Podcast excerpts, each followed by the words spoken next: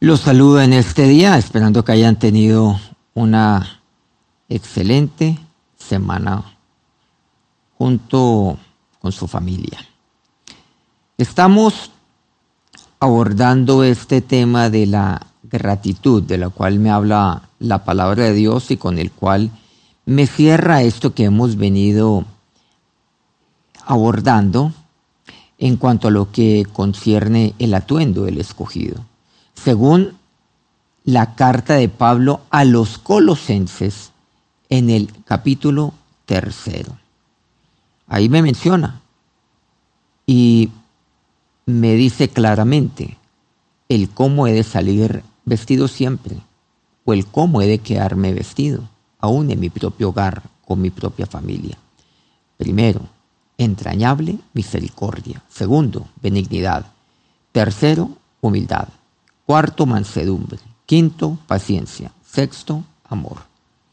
Y el versículo 15 concretamente me dice, y la paz de Dios gobierne en vuestros corazones, a la que asimismo fuisteis llamados en un solo cuerpo, y sed agradecidos. Estamos en las últimas dos palabras de este pasaje, el cual estamos abordando y en el cual nos hemos detenido ya durante muchas semanas. Estas dos palabras son sed agradecidos.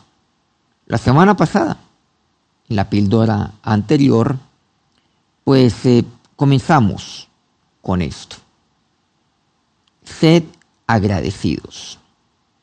Abordamos el tema de los eh, diez leprosos. Recordemos que nueve fueron, pues bueno, los diez fueron sanos, pero nueve no volvieron.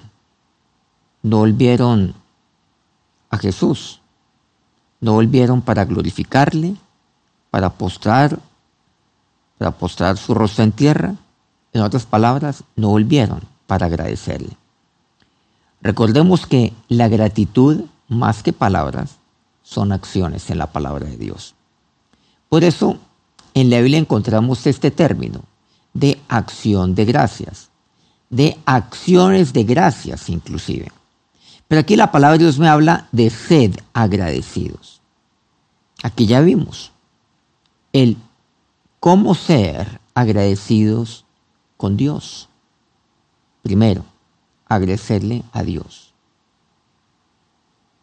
Y cómo actuar en gratitud a Él.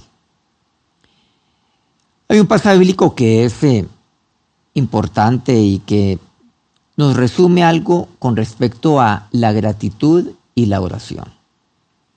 Hemos visto cómo la gratitud va de la mano de la paz de Dios, la cual gobierna mi corazón.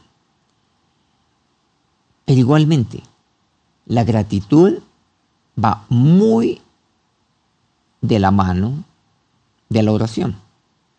Colosenses 4.2 expresa, perseverad en la oración, velando en ella con acción de gracias. Nuevamente, me menciona aquí lo que es acción de gracias. Pero volvamos a la primera palabra, el primer término, perseverad. El perseverar no quiere decir el sostenerse de manera dolorosa.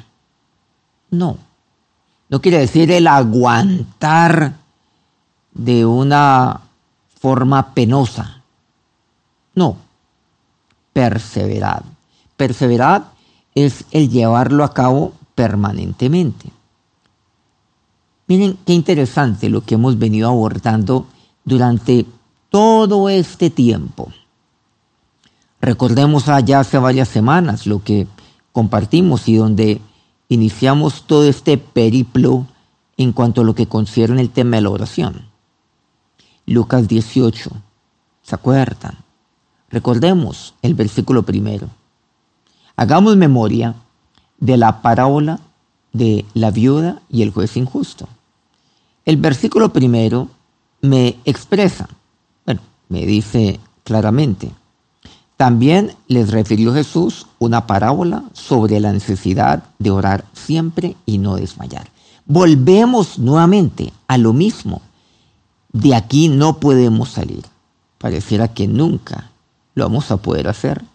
Y les anticipo, jamás lo vamos a hacer. Es imposible. Porque la oración es fundamental en mi vida. Y es fundamental en la enseñanza que nos ha dejado y que hoy, día a día, nos enseña Jesús.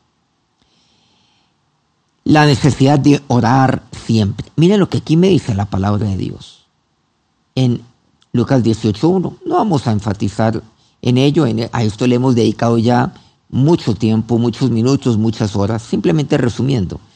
Primero, necesidad de orar siempre. Ahí en el versículo 1 de Lucas 18. Segundo, de continuo, ese mismo capítulo, versículo quinto. Tercero, de día y de noche. Ese mismo capítulo de Lucas 18, versículo séptimo. De día y de noche, de continuo. Eh, la necesidad de orar siempre. Y que ahí el Señor nos aborda de todas las maneras posibles. Esto que estamos hablando y el cual hemos venido abordando como lo es la oración. Así como Pablo me habla acerca de orar sin cesar. O sea, siempre, de continuo, de día y de noche. Cuarto, sin cesar. Y ahora Pablo nuevamente me enfatiza. Perseverar. Perseverar en la oración. O sea, orad con perseverancia. Es como si la palabra de Dios me estuviera hablando de la oración y en cuanto a lo que yo he de hacer con la oración, pero de todas las formas y todas las maneras posibles. Por si acaso no me queda claro. ¿Acaso la palabra de Dios no me lo ha expresado de todas las formas posibles? ¿Acaso todavía dudo acerca de la necesidad de orar de manera perseverante, siempre, de continuo, de día y de noche, sin cesar? Y aquí me enfatiza nuevamente, perseverad en la oración. Esto es lo que me dicen. Volvamos nuevamente a este punto de la oración. Claro, no se trata de yo encerrarme en algún lugar o en algún oratorio y estar 24 horas al día. Claro, porque como aquí me dice, siempre de continuo, de día y de noche, sin cesar, perseverar en la oración, pues entonces eso es lo que yo he de hacer. Claro que no. Yo tengo un tiempo personal, seguramente a primera hora de la mañana, que denominamos tiempo devocional. Sumado a eso puedo tener otro tiempo eh, al anochecer antes de acostarme. Pero no olvidemos cuáles son las vías de alimentación de lo que es la palabra de Dios, las vías de alimentación del Hijo de Dios. Yo me alimento de su palabra. Primero, oír. Yo oigo la palabra de Dios, yo la leo. Tercero, yo la estudio. Cuarto, yo, yo, la, yo la guardo ahí en mi corazón. O sea, la memorizo. Eso es el guardar. Y en quinto lugar, yo medito. Medito en ella de día y de noche. Todo ello forma parte de la oración. o, mejor, de el alimentarme de la palabra de Dios. Pero como yo no puedo separar la palabra de Dios de la oración, porque yo no puedo decir que soy un hombre de oración, pero cero palabra de Dios. O la inversa, que yo doy lectura a la palabra de Dios, pero no estoy hablando con Dios. Eso es la oración. Y cuando yo hablo, yo oigo y yo me expreso a Él. No es hablarle a Dios, es hablar con Dios. Y Dios me habla a través de su palabra. Por eso no puedo separar la oración de la palabra de Dios. Y yo medito.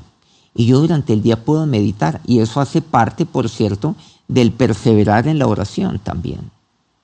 Porque yo medito en lo que yo he oído de Él. Y yo sigo oyendo de Él. Y eso es parte de la oración. Y en mi trabajo yo medito en su palabra. Y en las decisiones que yo he de tomar, yo medito en su palabra. ¿Por qué? Porque su palabra yo la tengo guardada en mi corazón. Yo medito sobre aquello lo cual yo tengo guardado. Yo medito sobre el tesoro que está en mi corazón. Por eso me dice, perseverad en oración. Por otro lado, yo no puedo de manera alguna darme por vencido. Rendirme. Como dicen en boxeo, tirar la toalla. Tengo que perseverar. ¿Por qué? Porque Dios es justo. Recordemos nuevamente aquella parábola de Lucas 18, de la viuda y el juez injusto. La ley es la palabra de Dios, incluyendo sus promesas. Dios no es como aquel juez injusto, Dios es justo. ¿Y Dios qué hace? Como juez que es. Él aplica su palabra. Él cumple su ley, o sea, su palabra, sus promesas las cumple en mí. ¿Por qué? Porque Él es justo. Él es fiel y justo, dice así su palabra. Aquí estamos simplemente resumiendo, aquí lo cual ya hemos abordado con algún tipo de profundidad. Pero es necesario volver a ello porque aquí tenemos que contextualizarnos frente a lo que Pablo nuevamente nos enfatiza, pero en esta oportunidad en Colosenses 4.2. Perseverad en oración. ¿Y qué me dice a continuación? Velando en ella. ¿En qué? En la oración. ¿Qué quiere decir? No bajando la guardia. Yo estoy velando como aquel soldado. El soldado está velando. No puede bajar la guardia.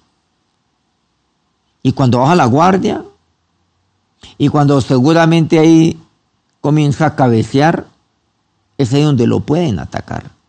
Pueden atacar el fuerte, pueden atacar la fortaleza, el batallón. Hay que velar en oración.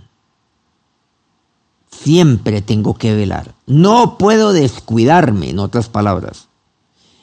No puedo descuidar mi vida de oración. Hay gente que interpreta la palabra velar de otra manera. No, es que yo no puedo descuidar. Mi vida de oración no puede descuidarse. Por eso tengo que perseverar en oración. No puedo descuidarme. Porque es mi necesidad. Así como usted no puede descuidar eh, su salud. No lo puede hacer. Cuide su salud. Usted es el que tiene que velar por su salud. Usted puede decir, no, pues que yo tengo un médico. No, señor. No, señora. El médico no vela por su salud.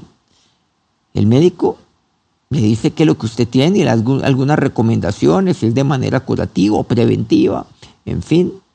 Pero usted es el que vela por su salud porque en últimas, usted es el que decide cuáles son sus hábitos. Por ejemplo, si hace algún tipo de ejercicio. Usted qué es lo que está bebiendo. Usted qué es lo que está comiendo. Lo está haciendo de manera balanceada. Con cierto tipo de horarios. Usted tiene que velar por su salud durmiendo adecuadamente. Tiene que velar. Aún por su salud emocional. En fin. Tiene que velar. Si usted no se alimenta, pues, ¿quién más va a velar por su salud que usted? Y si no lo hace adecuadamente. Porque la alimentación es su necesidad. La ingesta de agua es una necesidad, no es un lujo. La oración es una necesidad. Por lo tanto, usted debe velar por, por su salud. ¿Qué tipo de salud? Su salud espiritual. Aquí hemos mencionado su salud física, aún su salud emocional. Pero, claro, y, y su salud mental. De velar por ella. ¿Y de su salud espiritual qué? Usted es el responsable de su salud espiritual. Y usted como padre es el responsable de la salud espiritual de su familia. los niños. Cuando nacen, pues es el papá y la mamá los que le dan la comida. Bueno, la mamá le da de su seno. Ahí tiene todos los nutrientes. Luego van creciendo. Y a veces cuando van creciendo los niños, pues ya comienzan a, a tomar decisiones. Pero es el papá y la mamá los que le dan de alimento a sus hijos, los que los, les van inculcando aquellos buenos hábitos alimenticios. Usted es el responsable de la salud espiritual de sus hijos. Usted. Ellos van creciendo. ¿De qué los está alimentando espiritualmente? Bueno, pues a lo mejor no los está alimentando de nada, como la mayoría de los padres. No alimentan espiritualmente a sus hijos. No les enseñan aquellos buenos hábitos espirituales. Y los voy alimentando a través de la oración. Y la oración, no olvidemos, involucra el oírle a Él, o sea, la palabra de Dios. Y el hablarle a Él.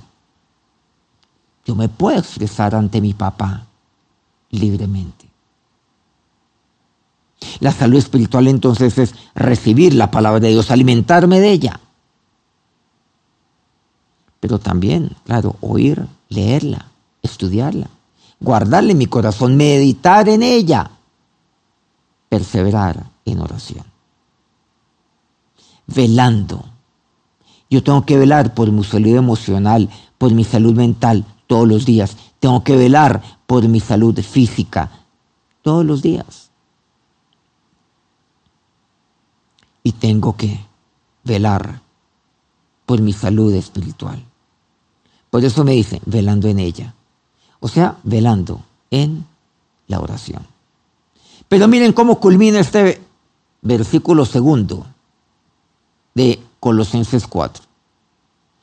Con acción de gracias. Con. El término con quiere decir ¿qué? Dice, perseverad en oración. Tengo que perseverar ahí en la oración. Ya sabemos qué es eso. Velando en ella, con acción de gracias. no puede faltar jamás, eso quiere decir el con, la acción de gracias. La acción de gracias a Dios. En esta píldora pasada vemos el qué significa el ser agradecidos con Él, con Dios, con nuestro Padre, con nuestro Señor Jesús. Recordemos aquella parábola de los diez leprosos.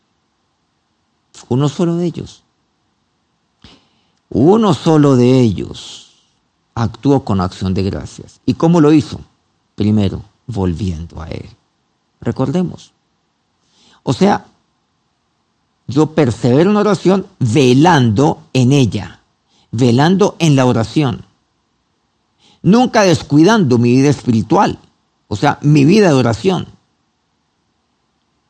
¿Y cómo lo hago? Siempre volviendo a Dios. Esas son acciones de gracias. Yo siempre yo velo volviendo a Dios. De, así es como yo estoy velando. Así es como yo estoy cuidando de mi vida de oración. Con acción de gracias. En segundo lugar, recordemos claramente, glorificándole a Él. Siempre glorificándole a Él. Pase lo que pase. Glorificándole a Él. Quiere decir dándole la gloria a Él, no a mí. Porque cuando yo dejo de glorificarle a Él, de darle la gloria a Dios, mi vida de oración se pone en peligro. Porque ya la oración deja de ser mi necesidad. Comienzo a enfriar mi vida espiritual. Y eso es grave para mi salud integral. Entiéndase. Mi salud en el espíritu, mi salud espiritual, mi salud eh, psíquica, donde está mi salud emocional y mental y mi salud física. Yo puedo tener salud física, yo puedo tener eventualmente salud emocional, mental, pero si no tengo salud espiritual, ¿qué va a pasar? Eventualmente voy a entrar en perturbación de carácter mental e inclusive emocional y hasta eso me puede enfermar. Cuidado. La oración es mi necesidad, porque tengo necesidades espirituales. Por eso el mundo hoy está en crisis, porque desconoce esa área de su vida, que es el área espiritual. Y al desconocerla, desconoce las necesidades espirituales de su ser. Primero, recordemos, volviendo a Dios, glorificándole a Él. Y tercero, siempre postrándome, postrando mi rostro ante Él, ante sus pies. ¿Qué quiere decir? Actuar humildemente delante de Dios, humillarme delante de Dios. Mi Padre, que está en la presencia de Dios, me decía, quien permanece rodillas ante Dios, puede estar de pie ante los hombres, puede estar de pie ante los problemas, las oportunidades, los desafíos. Porque si usted no se postra ante Dios, usted se va a postrar, se va a arrodillar ante otras personas. Eso es humillante. No, Dios a usted no le ofrece una vida humillante. Dios a usted lo que le pide es que se humille ante Él, para no actuar humillantemente ante otros que son como usted. Para no vivir arrastrándose ante otros, porque eso es lo que hacen demasiados, eso es lo que hacen muchos, no sé si la mayoría. Se arrastran ante otros, actúan humillantemente ante otros, actúan de una manera hasta, hasta vergonzosa. Ustedes no se han dado cuenta de lo fastidioso a veces, como hay personas que que adulan a otros y uno sabe que eso es eh, que eso es pura hipocresía y los adulan buscando algo de ellos. Los ponen por ahí en un pedestal. Son tan, tan humillantes con ellos mismos. No tienen pues, el más mínimo autoconcepto adecuado de sí mismos. ¿Por qué? Porque prefieren hacer eso a postrarse ante Dios. No, no, señores. No, mujeres. Así no es.